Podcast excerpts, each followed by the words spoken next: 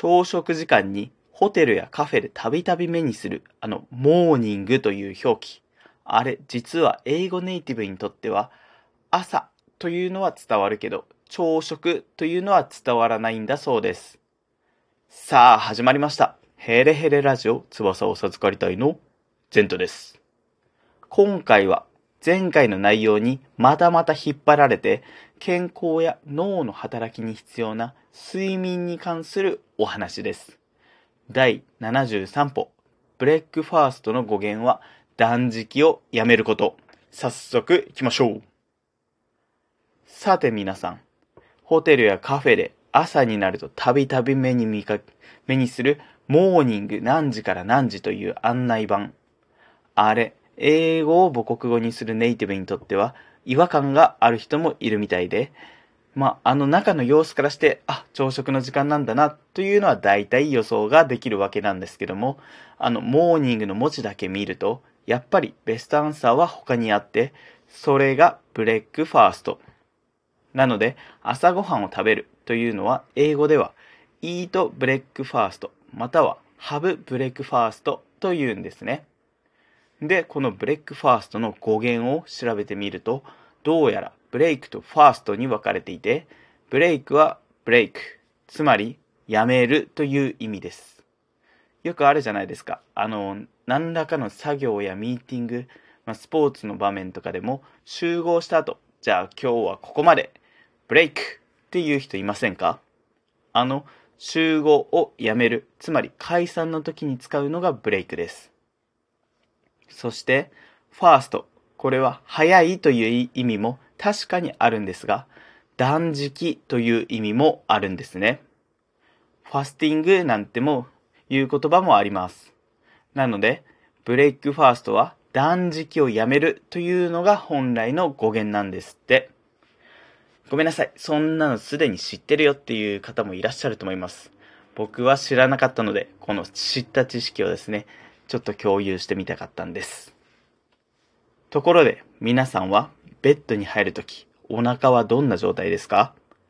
これ、日中にお仕事をする方もいれば、夜にお仕事をする方もいるので、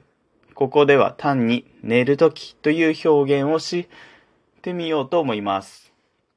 実は、この寝るときは空腹でいることが僕らの体にとっては自然で健康にもいいと言われています。その根拠が先ほど説明した語源にあってですね、本来寝るときは断食時間なので空腹で過ごし、起きて初めて断食をやめる。そして食事をとるというのが人間の自然なリズムだと言えるんですね。まあ確かにそうだよなと思うんですが、というのも当然食事をすると体は食べ物の消化を始めますよね。いや、腸にもかなりの負担がかかるはずです。とすると、これが寝る直前に何か食べたとなると、脳は消化の命令と睡眠の命令を出すことになって、睡眠の質を低下させる原因になるというのは医学の専門家ではない僕でもわかります。というか、経験があるので、という感じなんですが、僕らは寝ている間は体を修復し、エネルギーを再充電するためにリラックス状態でいる必要があります。だけど、食後すぐに寝てしまうと、体は休むことができず、消化作業に追われます。いや、あの、この12月、宴会シーズン、たくさん食べて、たくさん飲んで、たくさん喋って、確かにそのまま寝る、これ、これ以上の幸せはないと思うんですけども、やっぱり注意が必要ですね。そしてさらに、そもそも食べ過ぎは体にとって負担でしかないんです。僕らの体には自然に備わっている修復機能というものがあって、疲労回復をしてくれます。これ特に寝ている時に活発に働くらしいです。しかし、食べ過ぎるとこの修復機能が十分に働かず、体の疲れが取れにくくなるんです。実際に人類の歴史の中でも、一日中飢えていた人は、ウイルスや病原菌と戦う抵抗力が強いというデータもあるんだそうです。先日、テレビでクレイジージャーニーというこれ僕の大好きな番組なんですけども、その中でエチエチオピアの辺境地に住む人々の暮らしに密着していました。彼らはお酒を主食、就食にしていたんですけども、固形物をそれほど取らず、水分を主食にしている、とても珍しい方々でした。そこに取材に行かれた方の話では、彼らは他の民族に比べて健康指数が高かったらしく、本人も体が健から体が軽くなって健康になった。日本人はそもそも食べ過ぎだとおっしゃっていました。つまり何が言いたいかというと、全く食べないというのも問題ですが、僕らが何気なく食べている食事は、実は食べ過ぎなのかもしれないということです。ということで、まとめに入っていくんですけども、寝る前に空腹でいることのメリットとしては、一つは疲労回復です。空腹の状態で寝ることによって体は休息し、修復作業に集中できます。